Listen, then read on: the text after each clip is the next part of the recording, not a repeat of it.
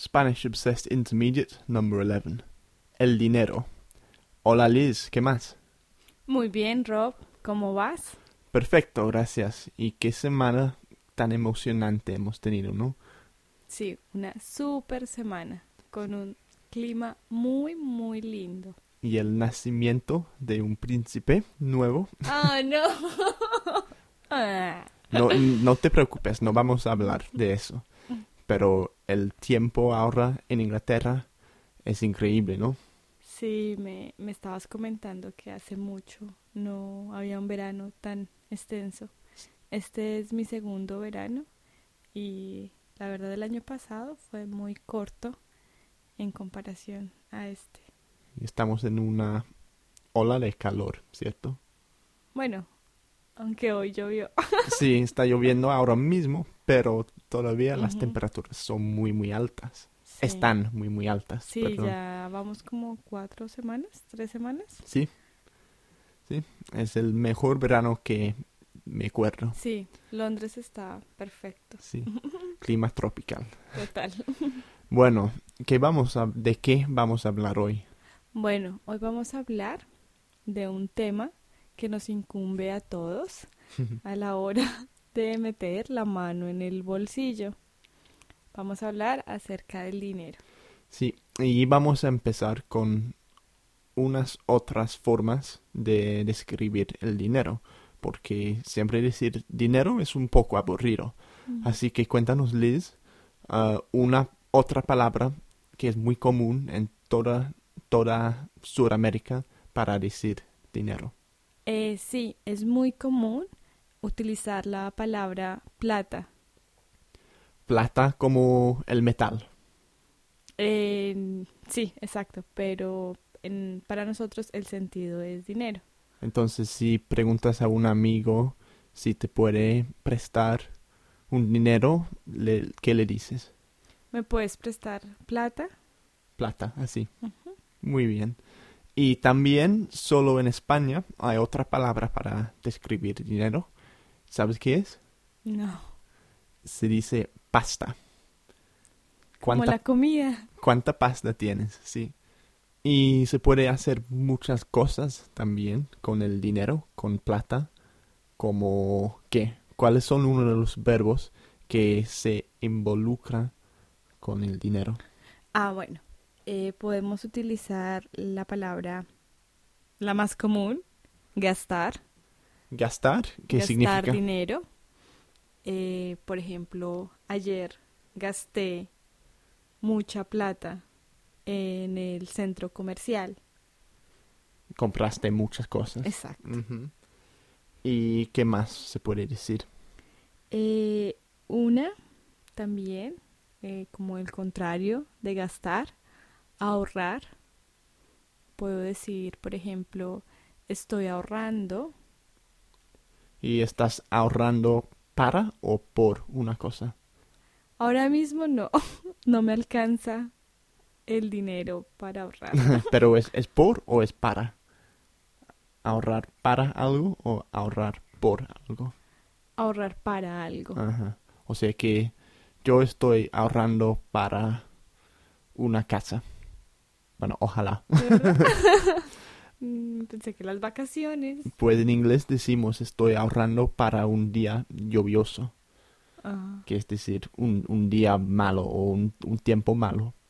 Ah, nosotros llamamos como eh, para mm, periodo de las vacas flacas. De las vacas flacas. Sí, Sí. cuando la situación está difícil, siempre es bueno tener un- una plata ahorrada, guardada. Estoy ahorrando para las vacas flacas. Sí, podría ser. Ajá. ¿Y qué más? Em, otro muy común es malgastar el dinero. ¿Y qué quiere, qué quiere decir malgastar? Eh, malgastar quiere decir cuando no utilizas en cosas que realmente necesitas el dinero. Entonces, mm, lo gastas en, en bobadas. Pero es decir que lo malgastas como que no tienes suficiente para estar haciendo eso. O como un, un, un niño rico puede malgastar. Exacto. Sí, cuando una persona teniendo dinero lo derrocha, lo gasta sin medida. Y dijiste derrocha. Es otro verbo, ¿no? Sí, derrochar. O sea que malgastar y derrochar son muy parecidos. Sí, son sinónimos. Sinónimos. Muy bien. ¿Y tú derrochas tu dinero? No puedo, ¿Y por qué? porque no, no tengo suficiente ahora. Igual, no, en Colombia pues me daba ciertos gustos, pero no, pienso que nunca he tenido la oportunidad de, de derrocharlo. Salvo que esté con unos tragos encima, Ajá. quiera tomar otro poco, yo creo que eso es derrochar el dinero. Yo también. Yo no derrocho el dinero mucho, pero de vez en cuando, que no es muy frecuente para nada, voy al Mm. casino, Ah, me temo decir. Sí, pero a veces gano y a veces derrocho el dinero. ¿Y qué haces con el dinero cuando ganas?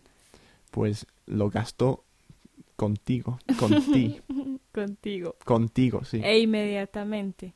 Porque también se dice que es un dinero mal habido.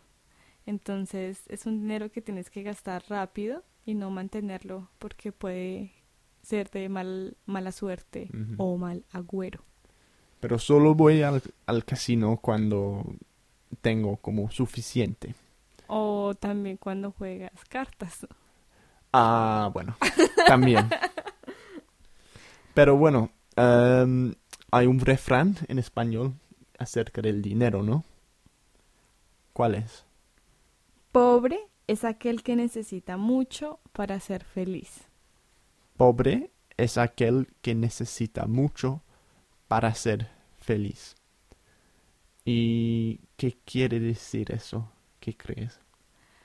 Mm, bueno, básicamente dice que una persona es pobre cuando necesita de muchos lujos, de muchas cosas materiales para ser feliz, porque generalmente la felicidad eh, la encontramos en cosas simples, como eh, poder eh, tener salud, poder disfrutar, no sé, el sol. O sea, las cosas mejores de la vida no- son las que no tienen, son gratis. son sí. gratis, son las que no tienen precio.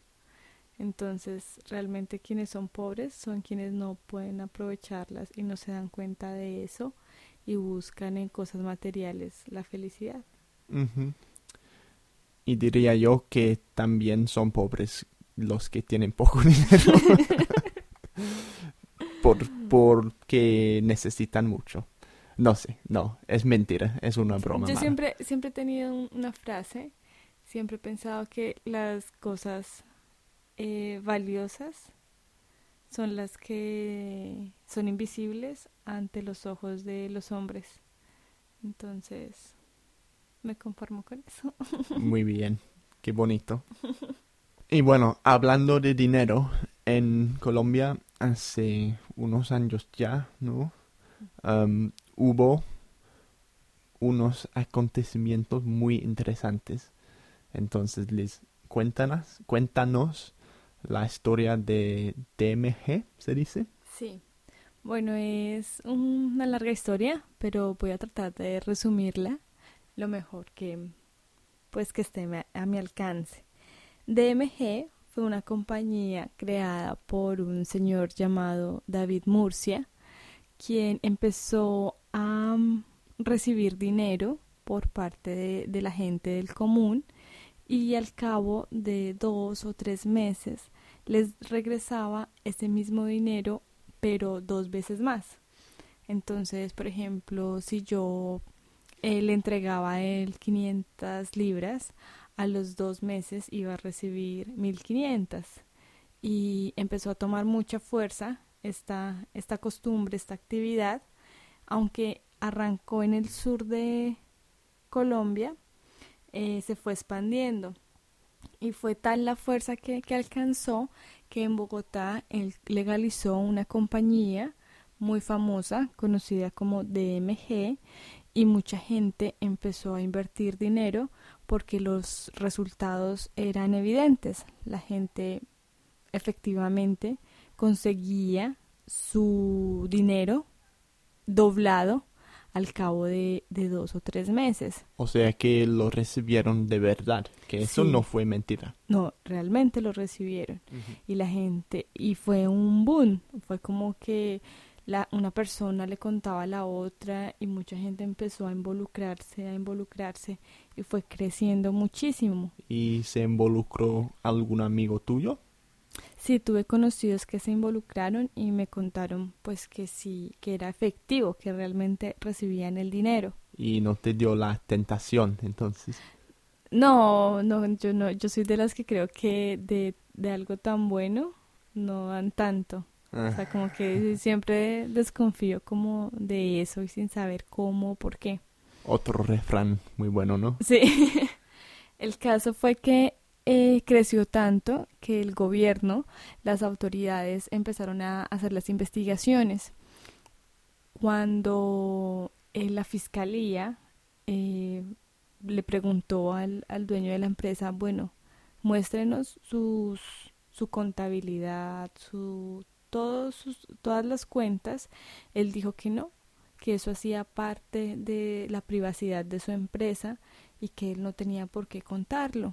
Entonces eh, se hizo más, más fuerte la investigación y finalmente se descubrió que él estaba eh, trabajando con dineros ilícitos, es decir, con lavado de dinero. Mm, pero ¿de quién era el dinero de, de verdad? Mm, cuando hablamos lavado de dinero es que viene de fuentes no muy lícitas. ¿Como cuáles? no puedo decirlo porque no tengo la, la, certeza exacta de dónde venían.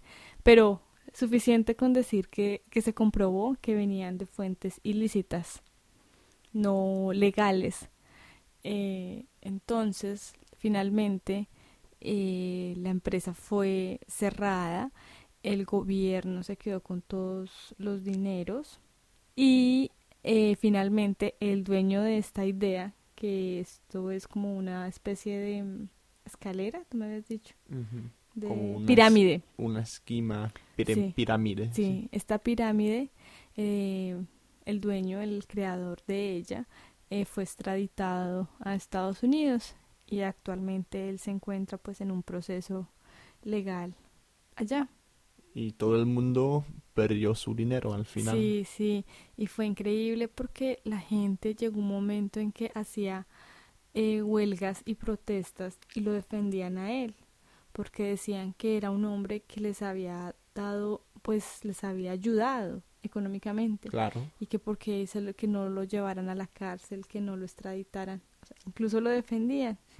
Y bueno, Finalmente ya después el gobierno regresó una parte del dinero a las personas que fueron afectadas, pero pues no entregaron la totalidad.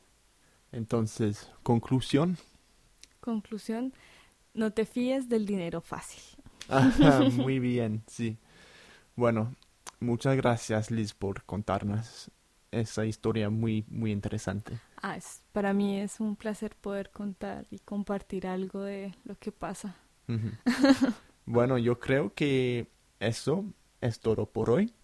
Y como siempre, vamos a poner las notas y la transcripción de este podcast eh, en la página web en SpanishObsessed.com, SpanishObsessed.com. Así que, pues, vengan todos. Sí, claro que sí. Y todas las preguntas que tengan son bienvenidas. Bueno, muchas gracias. Hasta luego. Adiós.